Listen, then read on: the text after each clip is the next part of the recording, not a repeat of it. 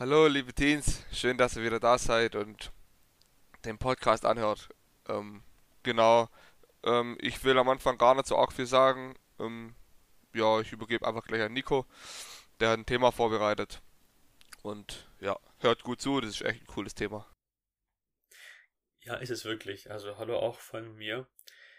Ich habe mir so überlegt, wer weiß, wie ihr eigentlich gerade den Podcast anhört. Irgendwie hätte ich schon Lust, das mal zu erfahren, ob, ob ihr auf dem Sofa chillt, auf dem Küchentisch. Also nicht auf dem Küchentisch, sondern am Küchentisch. Vielleicht seid ihr auch auf dem Küchentisch, ich weiß es nicht. Aber ob, ob ihr da einen bestimmten Platz habt, wo ihr immer euren Podcaststuhl rausholt oder euch aufs Sofa flackt oder. Einen würde mich schon gerne interessieren, damit ich mir vorstellen kann, wie ihr da überall in der Wohnung verstreut liegt und den Podcast hört. Ja, ja. Also, mein Thema heute ist in. Eigentlich zieht es sich ziemlich lange durch. Es beginnt im Alten Testament, endet da theoretisch auch, zumindest von diesem einen Mann Gottes. Aber in der Apostelgeschichte wird er nochmal ganz, ganz explizit erwähnt, wird er ständig erwähnt. Er ist ein Vorfahre Jesu und unser ganzer Themenblock ist ja gerade auch Männer Gottes oder Menschen Gottes. Und bis jetzt haben wir gesehen, dass die meistens nicht die krassesten Helden waren von Anfang an, sondern Gott sie quasi benutzt hat, damit sie krasse Helden sind und damit sie das Volk Israel befreien können oder einfach Gottes Werke tun können. Und jetzt geht's los. Apostelgeschichte 13, Vers 22. Mal sehen, wie lange ihr braucht, um zu erfahren, wer es ist. Ich habe David, fertig. Ich habe, David, ich habe David gefunden, den Sohn Isais. Jetzt kommt's, einen Mann nach meinem Herzen. Das will meinen ganzen Willen tun. Also es ist nicht ganz, ganzer 22. Vers, aber das ist ein Teil davon. Also Apostelgeschichte 13, Vers 22, für alle, die es nachlesen wollen. Und ähm, wenn ihr mitschreiben möchtet, in 1 Samuel 13, 14 steht es auch nochmal theoretisch drin. Oder darauf eben steht das drin, worauf sich der Schreiber hier bezieht. Also, David, ein Mann nach Gottes Herzen. Was heißt bitte, ein Mann nach Gottes Herzen zu sein? Wir wissen, dass Jesus das perfekte Ebenbild war und naja, David wurde jetzt nicht gerade vom Heiligen Geist gezeugt. Er hatte leibliche Eltern, schon mal ein Unterschied. Aber gehen wir mal durch, warum er ein Mann nach Gottes Herzen war. Also das erste ist, David war Hirte. Wir können sagen, ja okay, äh, ich muss auch Hirte werden.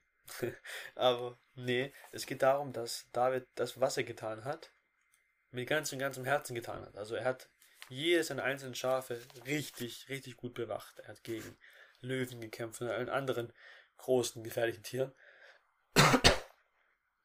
Und ähm, da hat er auch wieder Harfe gespielt, so wenn er mal Bock hatte, auf seinem Sessel, auf seinem Sessel hat er wahrscheinlich nie auf dem Feld gehabt, auf seinem Hocker oder auf dem Gras. Da hat er wirklich eine Aufgabe gemacht, die eigentlich nicht die schönste war. Er hat gestunken wie sonst was den ganzen Tag auf dem Feld. Die Sonne sticht auf ihn ein, aber er hat das Beste draus gemacht.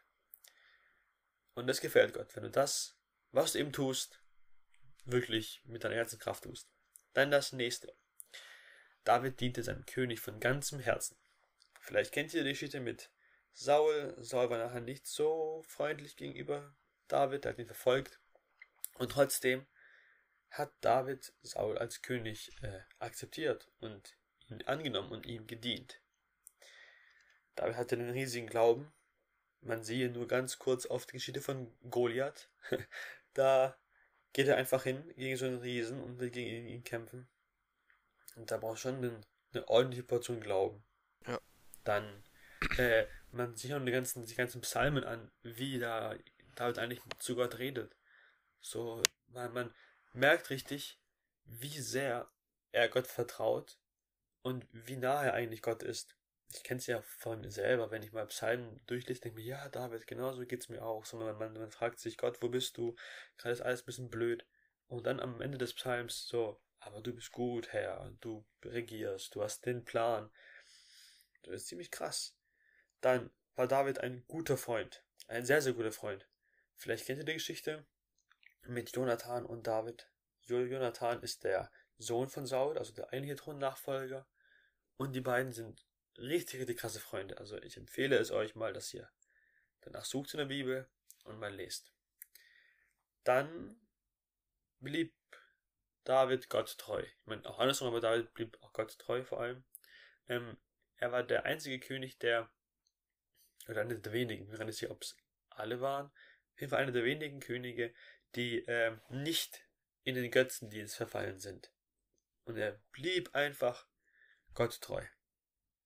Und, obwohl David ein König war, ich weiß nicht, wie ihr sein würdet, wenn ihr König wärt oder Königin, ähm, ich wäre vielleicht immer mal ein bisschen so stolz drauf und so, hey, ich bin der krasseste, ich bin der König. Yo. Aber nein, er blieb komplett demütig und hat Gott die ganze Ehre gegeben. Warum noch ein Mann nach Gottes Herzen? Naja, ähm, er hat seinen Sohn bedingungslos geliebt.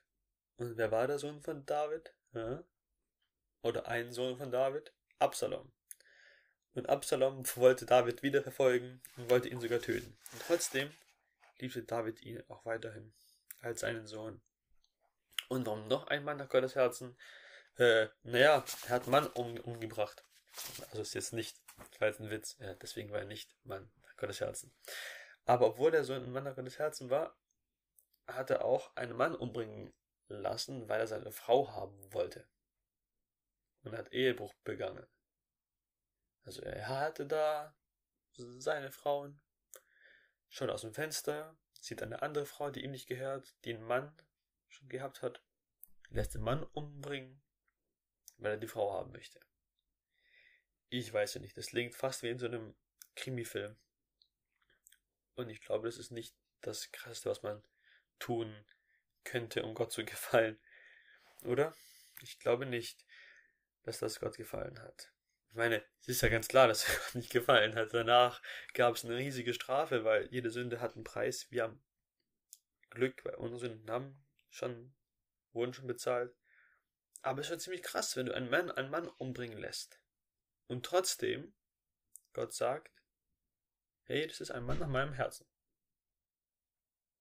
da denke ich mir auch, warum? Also, ich meine, er hat etwas getan, was schlecht ist, aber an sich ändert es ja nicht seinen Charakter. Und wenn man auch danach schaut, tut er Buße und Reue und sagt, hey, ich habe da richtig, richtig, richtig Mist gebaut. Es tut mir leid und meines ernst. Da sieht man dann auch wieder, wie, äh, wie sein Herz am richtigen Fleck ist. Dass er demütig ist und schon verstanden hat, wie Gott ist noch bevor Gott all diese krassen Sachen mit Jesus getan hat. Ja, und David war, naja, nicht nur ein krasser Mann Gottes, sondern auch der jüngste, Brü der jüngste Bruder von allen, wahrscheinlich auch der stinkendste Bruder. Er war sogar der Bruder, der dann äh, aufs Schlachtfeld gehen musste äh, und den Brüdern Brot und Käse bringt, statt selber zu kämpfen. Ich weiß nicht, wie es euch gehen würde, wenn es dann heißt, ja, okay, deine Brüder sind gerade unten unterwegs, die machen etwas, etwas Richtiges, die machen richtige Arbeit. Du bist halt Hirte, jetzt geh mal bitte hin und bring dir mal Brot und, und Käse. So, naja.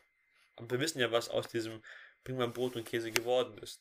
Dann hat der Goliath gesehen, gehört, sich äh, ausgerüstet und hat ihn mal kurz erledigt. hat das Volk befreit. Genau, also wir sehen wieder ganz klar ein Mann, dessen Umstände nicht die krassesten sind, also ein Hirte, der jüngste Bruder, der stinkendste Bruder wahrscheinlich, äh, wird zum König von Israel. So, es ist ziemlich krass, finde ich. Wir sehen daraus wieder, dass du selber nicht zu klein bist, als dass Gott dich nicht gebrauchen könnte. Also, denk sowas niemals.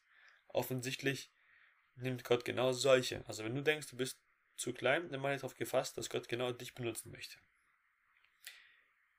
Genau. Das war mein Thema.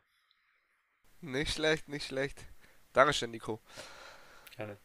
Ähm, ja, das war jetzt ähm, ziemlich viel, ja, über, über David, ja, über einen Mann nach Gottes Herzen, ja. Und ähm, einfach richtig cool, ja. Wir haben ja gerade so, hat der Nico ja auch schon am Anfang gesagt, so ein bisschen ähm, aus der Bibel Leute rausgesucht, die halt eigentlich ja irgendwo ein Stück weit unbedeutend ausgesehen haben, ja, aber dann letztendlich doch was Großes bewirkt haben, ja.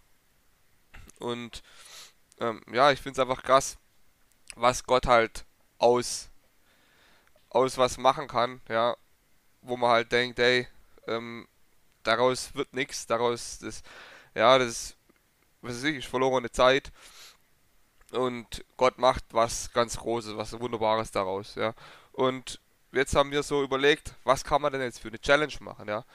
Ähm, und genau, da haben wir uns überlegt, vielleicht könnte sich jeder von euch einfach mal Zeit nehmen und sich überlegen, was, was macht man denn den ganzen Tag? Was, was tut man, ja? Ähm, und ja, äh, man hat vielleicht keine Lust auf viele Sachen, ja. Vielleicht hat der eine oder andere keine Lust auf Schule.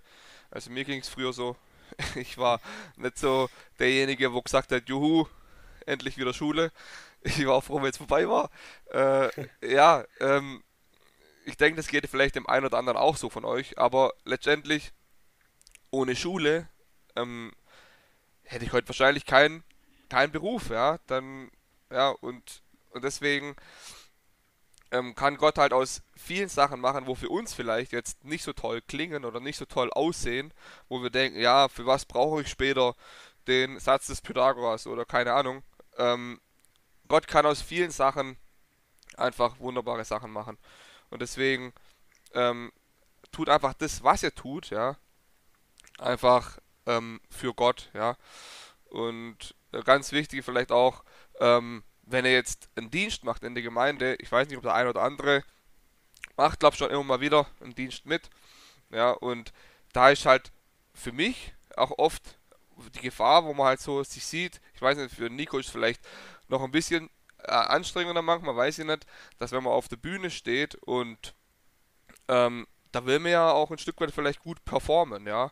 Da will man das, was man tut, gut machen, das will, will man, dass es den Menschen gefällt, ja. Aber ich denke, es ist wichtig, dass es Gott gefällt. Ja, man soll es für Gott machen und wenn man es für Gott macht, dann kommt das andere automatisch dazu.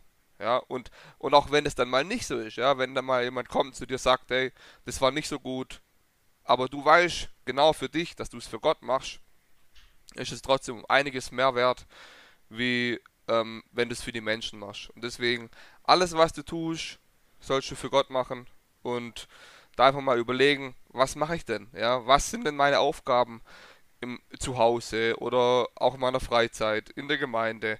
Was tue ich? Und alles, was man tut, einfach für Gott tun und mit Gott, ja. Dass Gott da einfach mit dabei ist. Genau. Das war's ähm, mit der Challenge. Und jetzt habe ich noch was ähm, Kleines. Ähm, der Micha, wir haben ja, wir sammeln ja gerade Fragen für den Micha, wo man Micha fragen können. Ähm, wir haben jetzt schon ein paar Fragen, nicht so arg viele. Ein paar haben wir schon. Ähm, derjenige, der noch keine Fragen geschickt hat, ich weiß nicht, vielleicht sagt er, ey, mir fällt nichts ein, ich weiß nicht, was ich für Fragen ich stellen soll. Ich kann den doch nicht, was ist ich, ich kann den doch nicht fragen, ob er jeden Tag seine Zähne putzt oder so. Ähm, ja, keine Ahnung. Äh, ihr könnt mich ja wirklich alles fragen. Er wird euch dann äh, schon sagen, ey, ähm, die Frage beantworte ich nicht, ähm, weil so und so. Ja, also ihr könnt mich ja und, wirklich. Und, ja. und vor allem, wir werden auch nicht sagen, von wem die Frage ist. Genau. Wir werden die Fragen, die ihr uns schickt, äh, die werden wir dem Micha stellen. Und dann sind wir mal gespannt, was der Micha darauf antwortet. Äh, und genau, wenn euch jetzt wirklich trotzdem nichts einfällt, dann fragt eure Eltern, ähm, ob die vielleicht eine Frage haben, wo sie vielleicht interessieren würde. Oder äh, ja, wo ihr dann stellt, wo ihr dann Micha stellt, genau. Ähm, dass wir einfach ein paar Fragen zusammenkriegen, dass es auch eine super Folge wird. Und wenn, wenn wir mal ganz ehrlich sind, liebe Eltern, ihr hört doch in den Podcast zu. Genau. Alles klar. Dann bis zum nächsten Mal. Bis zum nächsten Mal. Tschüss. Ciao.